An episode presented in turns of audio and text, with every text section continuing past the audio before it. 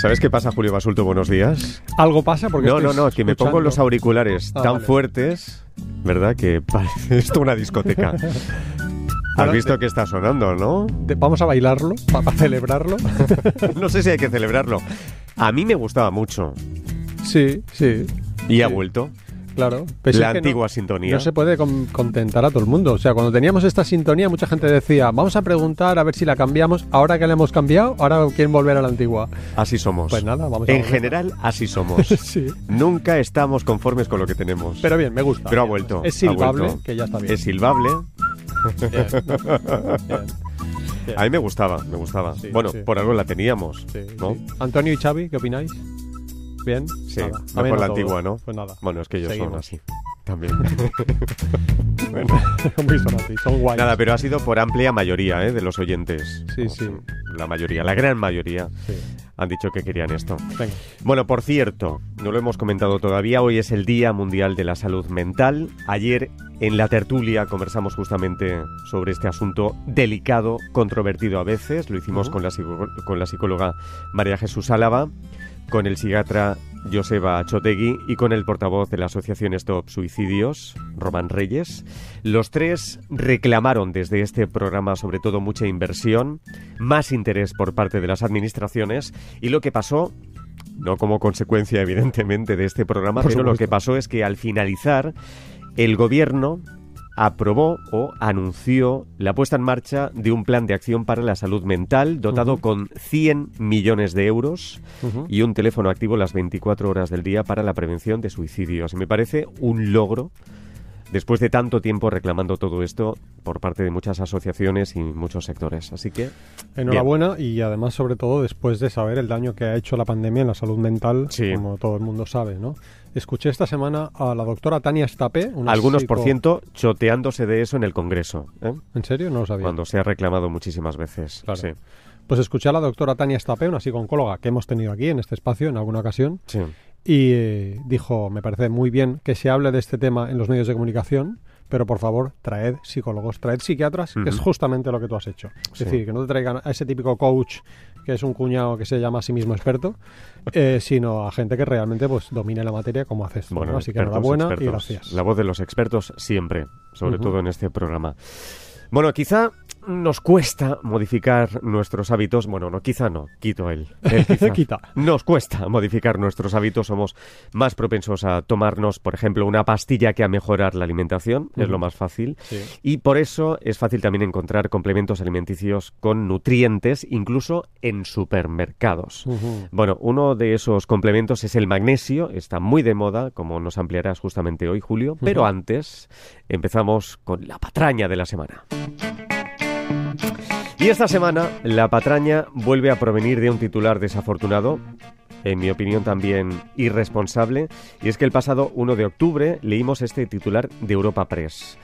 El consumo moderado de cerveza podría estar asociado a beneficios en la microbiota intestinal y la salud cardiovascular.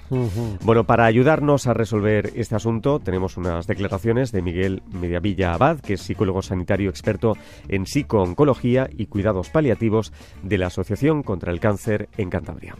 Los estudios que vinculan el consumo de bebidas alcohólicas con beneficios para la salud suelen tener características comunes.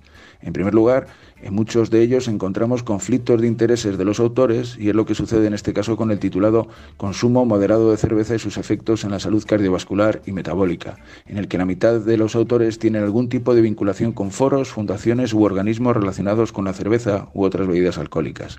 En el otro estudio, los autores observan unos niveles superiores de cuatro de las muchas bacterias de nuestra microbiota en personas que tienen un consumo moderado de cerveza. ¿Compensarían los presuntos beneficios los riesgos para la salud del consumo moderado de bebidas alcohólicas? Bueno, pues como respuesta, unos datos de la Agencia Internacional para la Investigación del Cáncer publicados el mes de julio en The Lancet Oncology. Entre el 4 y el 5% de los cánceres serían causados por consumo de alcohol. Aproximadamente el 15% de los cánceres generados por la ingesta de alcohol lo sufren bebedores moderados, es decir, gente que toma menos de dos cervezas al día. En total, eso querría decir que en el mundo en 2020 se le diagnosticó a más de 100.000 personas un cáncer causado por consumo moderado de alcohol. tenemos que ser rotundos y claros. No hay consumo seguro de alcohol y no hay diferencias entre los diferentes tipos de bebidas alcohólicas en este sentido. ¿Añadimos algo, Julio? maravilloso, además qué capacidad de síntesis, muy bien explicado, sobre todo agradecerle infinitamente a Miguel Mediavilla que nos ha enviado estas declaraciones y Sí. por cierto rogamos a quien tenga cuenta de Twitter que le siga porque será un favor y hará un favor a la salud pública. Es arroba Miguel Mediavilla pero sin la A final, ¿vale? La A pues no la ha Mediavilla. puesto. Miguel Mediavilla. Mediavil. Y bueno, pues, pues un titular más que nos invita a pensar que es mejor tomar alcohol que no tomar. Ha citado los potenciales conflictos de intereses que están detrás de los estudios que supuestamente sustentan ese titular. Y uno de tales conflictos de interés es la pertenencia de varios de los autores que firman esos estudios que ven presuntos, como ha dicho Miguel, que lo ha dicho muy bien, presuntos beneficios del consumo moderado de cerveza, pues pertenecen al Foro para la Investigación de la Cerveza y Estilos de Vida. Cerveza y estilos de vida es como galleta y saludable, ¿vale? Dos conceptos incompatibles entre sí. Pero bueno, ese foro para la investigación, ¿a quién pertenece? Pues a Cerveceros de España, que es la entidad que agrupa a los productores de cerveza de nuestro país. ¿Su interés, tú crees, Carlas Mesa, que es la salud pública? Pues no. No. Aquí donde estamos, en un programa que está dirigido a la población general y como acabamos de escuchar, en Servicio público y en radio la- pública, En ¿eh? la cuña, alguien ha dicho el sonido de lo público. Ha dicho, bueno, pues como Sí. es el sonido de lo público, lo que nosotros tenemos que decir, como ha dicho Miguel, pues que el consumo moderado de alcohol supone un riesgo poblacional. Ujú. 23.000 cánceres se producen en Europa atribuibles al consumo de leve a moderado de bebidas alcohólicas. Eso incluye el consumo de cerveza. Y por último, la Sociedad Europea de Cardiología dice literalmente de cardiología no debe promoverse el consumo de alcohol para proteger de la enfermedad cardiovascular. Bueno, recuerdo el teléfono, el teléfono, porque esta mañana solo el de Madrid, Ujú. 900-137-137, 900-137-137. Y ya vamos con el magnesio, Venga. que es el asunto central de hoy. Venga. ¿Tomar magnesio en alimentos es difícil, Julio? Claro, mucha gente toma magnesio.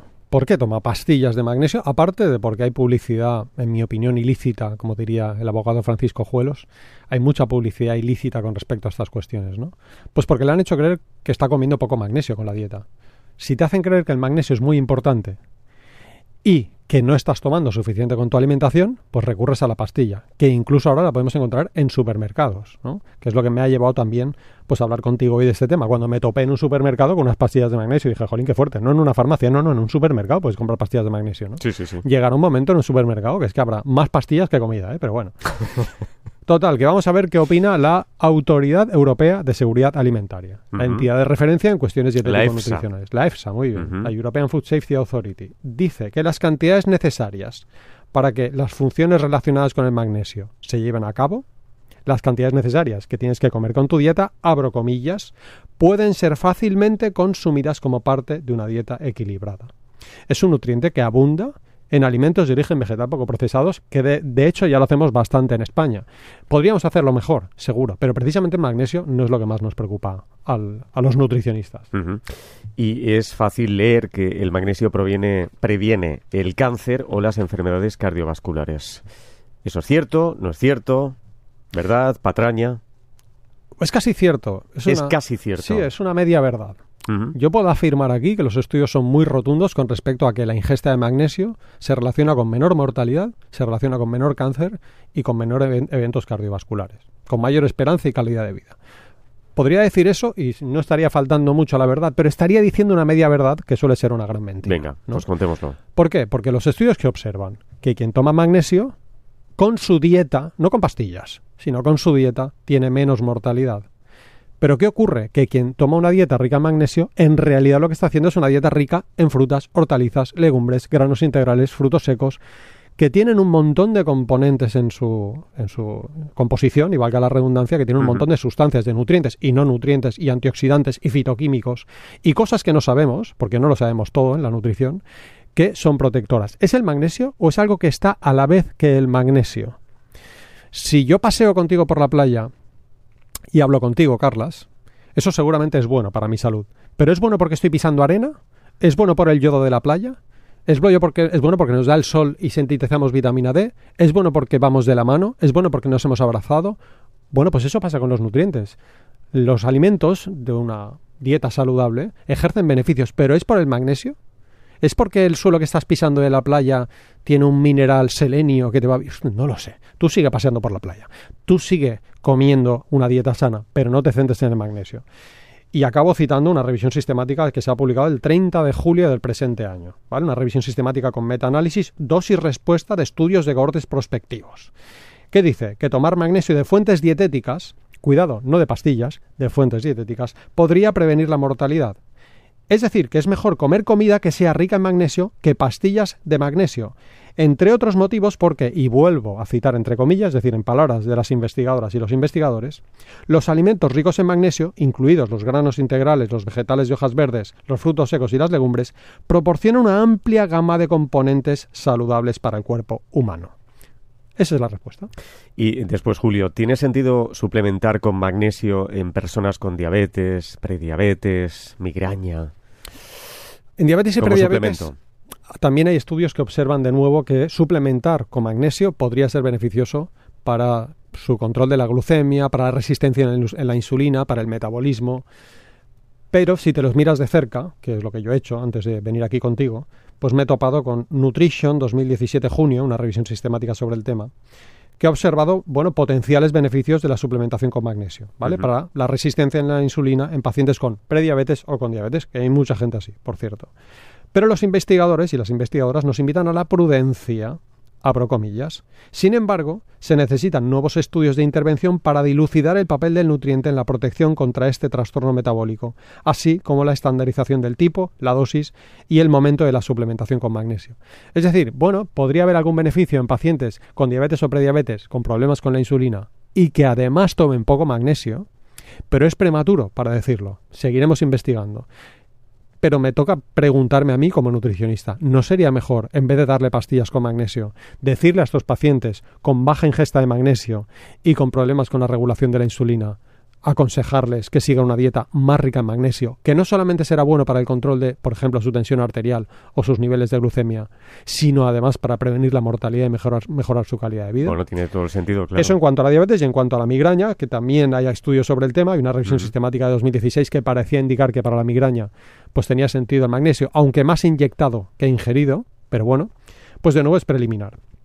Hay pocos estudios, un estudio de Nutrients 2021 en abril, hay pocos estudios como para extraer conclusiones claras y abro comillas, se necesitan ensayos clínicos adicionales para respaldar la eficacia del magnesio en la migraña. Si tiene usted migraña, por favor, acuda a su médico, que él le orientará y será mucho mejor que tomarse en motu propio una pastilla de magnesio. ¿Y en el embarazo?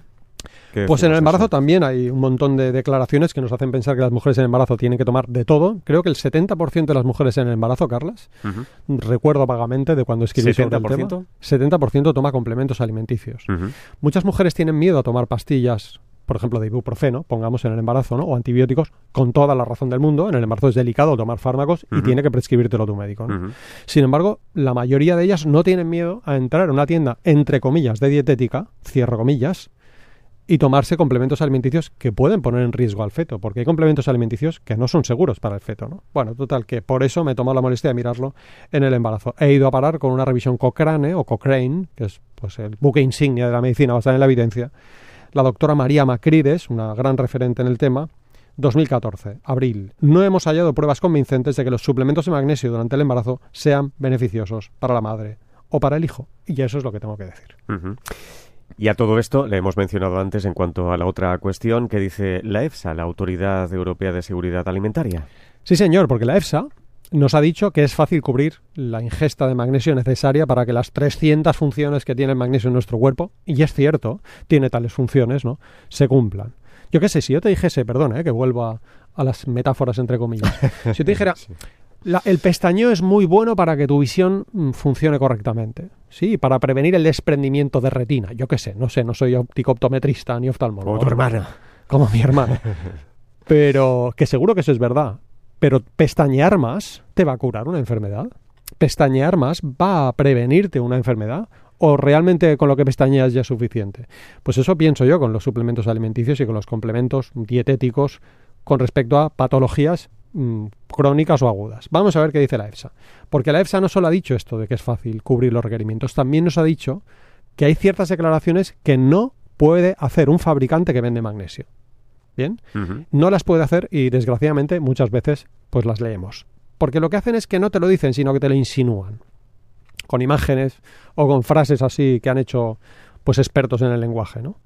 No podemos decir en Europa que tomar pastillas de magnesio calme el estómago, mantenga o regule la presión arterial, ayude al desarrollo normal del embarazo y al nacimiento de un niño sano. No puedes decir que contribuya al mantenimiento de la salud hormonal, que tenga propiedades antioxidantes, no puedes decir que sea antienvejecimiento, no puedes decir que ayuda a la coagulación normal de la sangre, no puedes decir que es bueno para el sistema inmunitario, algo que se ha dicho durante la pandemia, por cierto, desgraciadamente, por parte de vendedores de magnesio. No puedes decir, penúltimo, que mantenga las concentraciones sanguíneas de glucosa en niveles normales, lo que hemos dicho, la diabetes y la prediabetes. Y por último, no puedes decir que reduzca la carga ácida de la dieta, mantenga el equilibrio ácido-base o que ayude en los, casos, en los casos de acidez de eh, estómago, acidez gástrica ocasional. Último mensaje sobre el magnesio y lo dejamos. Y por cierto, quiero recordar que en tu página web, en tu blog, hay un texto dedicado justamente a esta cuestión, ¿eh? por si quieren ampliar todo sí, que hacen clic y lo tienen ahí gratis y sobre todo si alguien quiere revisar las referencias bibliográficas e incluso llevarme la contraria. Es decir, yo estoy, por cierto, dispuesto a reconocer que el magnesio es beneficioso. Por ejemplo, en la preeclampsia, en un tipo de hipertensión concreta que puede darse en el embarazo, la Organización Mundial de la Salud indica que si hay deficiencia de magnesio podría ser útil. Algo que sabe, por cierto, el ginecólogo o la ginecóloga, ¿vale? Yo estoy dispuesto a creerme que el magnesio va bien para la migraña o para la epilepsia o para... Bien, pero por favor que me aporten pruebas, como yo he puesto, y desde luego pondré una postdata, pues tal persona me ha hecho ver que estaba equivocado y lo agradeceré. Bien, pues ¿qué diría por último?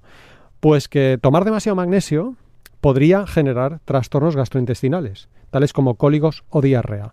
Es decir, lo natural no siempre es inocuo, no siempre es beneficioso, no siempre es saludable. Tomar demasiado magnesio en pastillas podría ser peligroso para algunas condiciones. Podría generar el efecto talismán. ¿Qué es el efecto talismán? Tengo este talismán que se llama magnesio y descuido inconscientemente mi estilo de vida. Hubiese sido mejor que no te tomases el magnesio, a no ser de que de verdad fuese bueno. Y el mensaje final tiene que ser, bien, toma magnesio, pero tómalo a partir de una dieta saludable, a partir de alimentos de origen vegetal poco procesados, frutas, hortalizas, legumbres, frutos secos, granos integrales. Amén. Preguntas, Ana. Bueno, a ver. La semana pasada decíamos la página web Mitos y Realidades sobre el Cannabis del Plan Nacional sobre Drogas del Ministerio de Sanidad, que responde a esta pregunta. ¿Fumar cannabis resulta menos perjudicial que fumar tabaco? Vamos allá, antes de contestar, agradecer de nuevo al doctor Vicente Baus, que como sabes nos acompañó en directo desde muy Madrid. Muy bueno Vicente Baus. Muy buen programa y muy, buen, muy bueno Vicente Baus, muy valiente. Me han vuelto a preguntar, ayer me preguntaron en un directo en Instagram sobre el CBD, una sustancia extraída a partir del cannabis, y invité a la gente a volver a escuchar el programa. Así que por favor, escuchen ese programa, que lo tienen en los podcasts de Radio Nacional de España. Estupendo. Respuesta. ¿Qué dice el Plan Nacional sobre Drogas sobre la pregunta ¿Es mejor fumar cannabis que fumar tabaco? ¿O es menos perjudicial? Que lo cree mucha gente, seguro que no. También vosotros, Xavi y Antonio, habéis escuchado alguna vez, ¿no? Que es mejor fumar un porro que no fumar cigarro. Seguro, porque todo el mundo lo piensa. Veamos qué dice nuestro ministerio. El cannabis contiene muchos de los carcinógenos y mutágenos del tabaco y en mayor cantidad, un 50% más. Además, la forma de consumirlo aumenta los riesgos de padecer cáncer.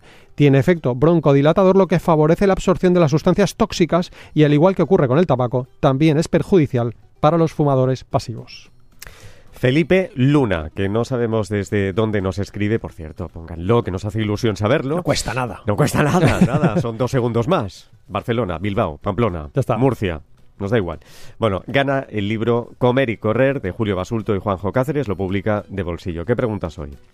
Pues nada, esta semana hacemos una pregunta así un poco fácil, pero bueno, como todavía la gente tiene dudas al respecto, y todavía hay gente haciéndolo mal. De vez en cuando una fácil está bien. Sí. Siempre lo pones complicado. Sí, sí, lo he ¿eh? pensado, ¿eh? porque mira, si hay que buscar tal, en este caso yo creo que no. Pero bueno, ¿cuánta cantidad de gluten puede tomar sin riesgo para su salud una persona que padece enfermedad celíaca?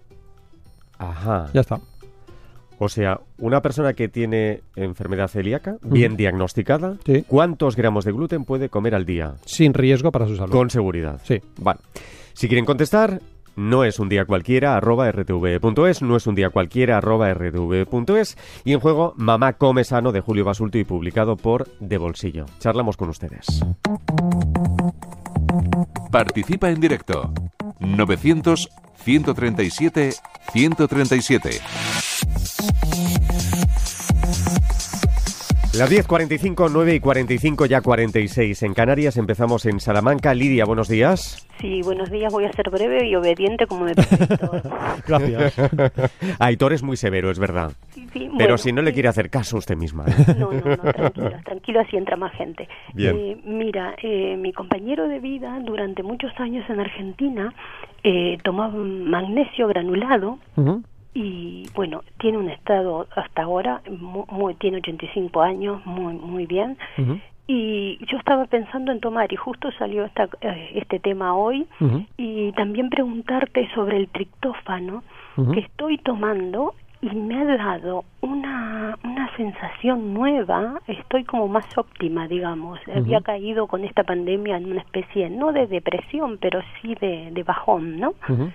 Y estoy tomando triptófano y me siento muy bien, entonces quería saber si tú que me aconsejas, si es conveniente seguir tomándolo, si es con frecuencia. Mm, Lo venga. compro en la farmacia, ¿eh? nunca compro en herbolario. Pues primera cuestión, Julio. Bien, vamos allá. Como hemos dicho, los estudios observan que las personas que toman pastillas de magnesio no tienen beneficios para su salud. Tienen beneficios para su salud las personas que toman magnesio a partir de una dieta sana. Entonces, ese compañero de vida, Lidia, tiene buena salud, pero no por el magnesio, sino por otras cosas que está haciendo a la vez que el magnesio, aparte, por supuesto, de la genética, ¿eh? que desde luego la genética influye mucho en nuestra esperanza y calidad de vida, y eso es poco modificable. Pero sí hay algo modificable que es el estilo de vida. Entonces, lo que nos dice la ciencia es que más que pensar en tomar pastillas de magnesio, que insisto, no han probado, y en estudios amplios, ¿eh? con mucha gente, con mucho seguimiento, ¿no? que en vez de hacer eso, pues que tiene más sentido pensar en seguir un buen estilo de vida. Ese- esas mejoras en la salud que observan su compañero de vida, pues como digo, son atribuibles no a Sí, sí, sí, no al magnesio, sino a algo que está ocurriendo a la vez que el magnesio, que no se lidia si nos puede decir si es el caso.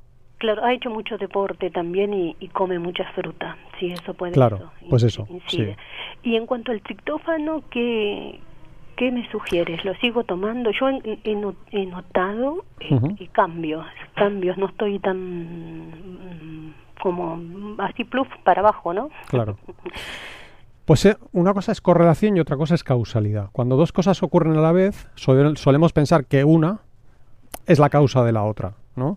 Yo suelo poner el ejemplo de, de voy a hacer un examen, me ducho antes del día del examen y apruebo, y a lo mejor es porque me he duchado o a lo mejor es porque he estudiado.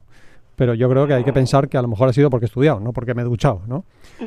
Para saberlo, pues tenemos que hacer estudios bien diseñados sobre el tema y coger grupos homogéneos de población y dividirlos en dos grupos. A uno le doy triptó- triptófano y a otro pues no se lo doy.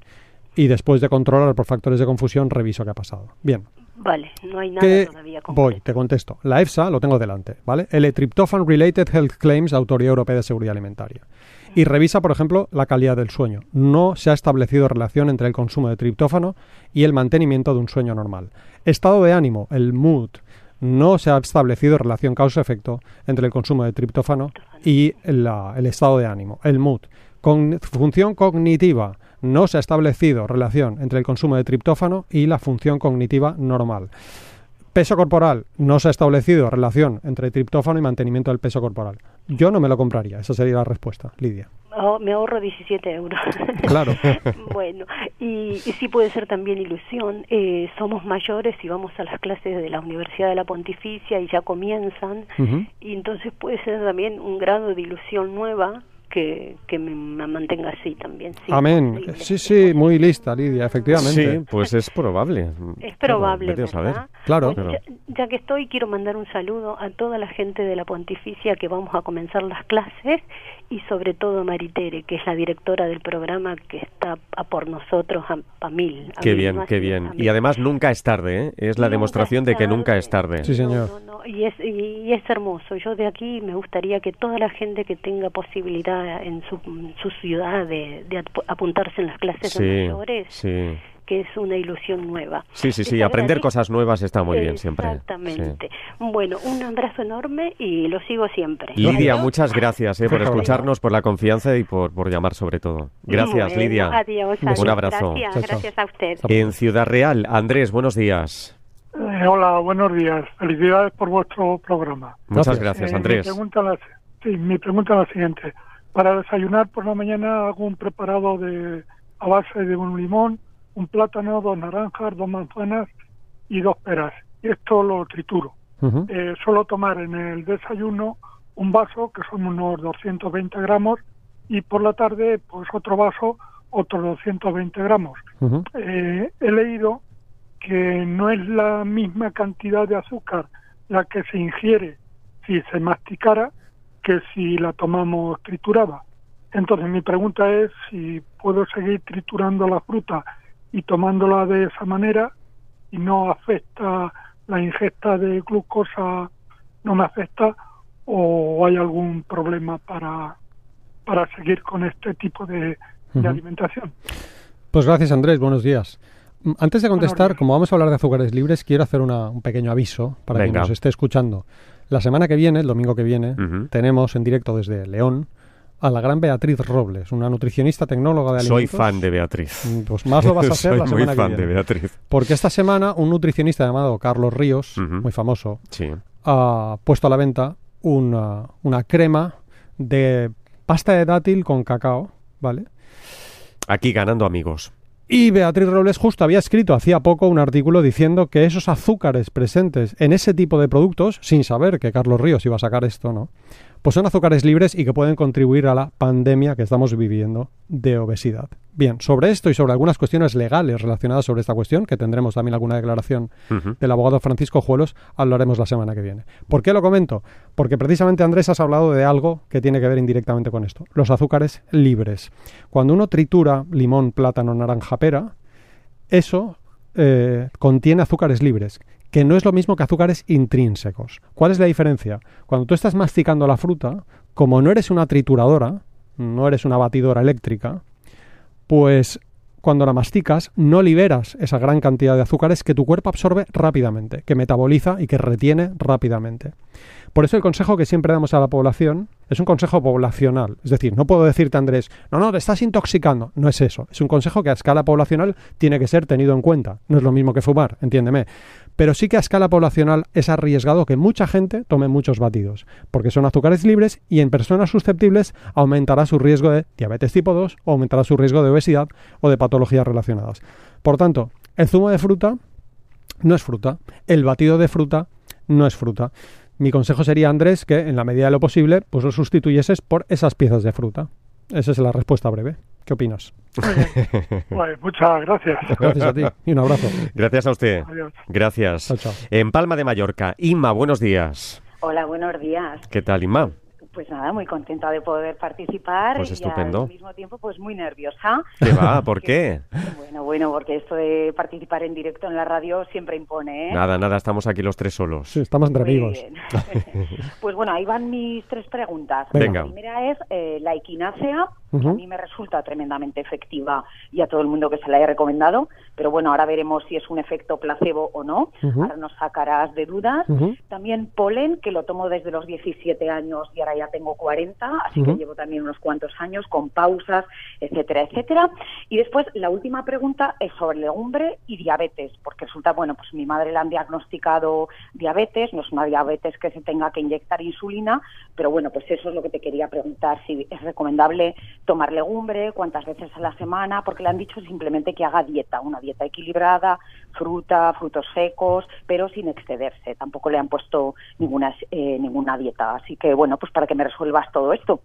Venga, Pues gracias por llamar, Inma. tres cuestiones, una a una. ¿Has podido Venga. escuchar lo que hemos dicho del magnesio, Inma? Una pregunta Pues antes un poco porque he apagado la radio Claro. para que no se acople el sonido. Sí, sí, bien. Y que no es recomendable tomar pues eh, todas estas cápsulas que venden en los supermercados y en las herboristerías.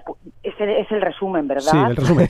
No, sí, Sí, claro. muy buen resumen. Pero te lo comento porque si, si lo vuelves a escuchar en el podcast, verás que sí que hay indicios de que los suplementos de magnesio quizá en un futuro veamos que tienen cierta utilidad, siempre bajo control sanitario, se entiende, ¿no? Para algunas patologías, como por ejemplo la preeclampsia, quizá para la migraña, ¿no?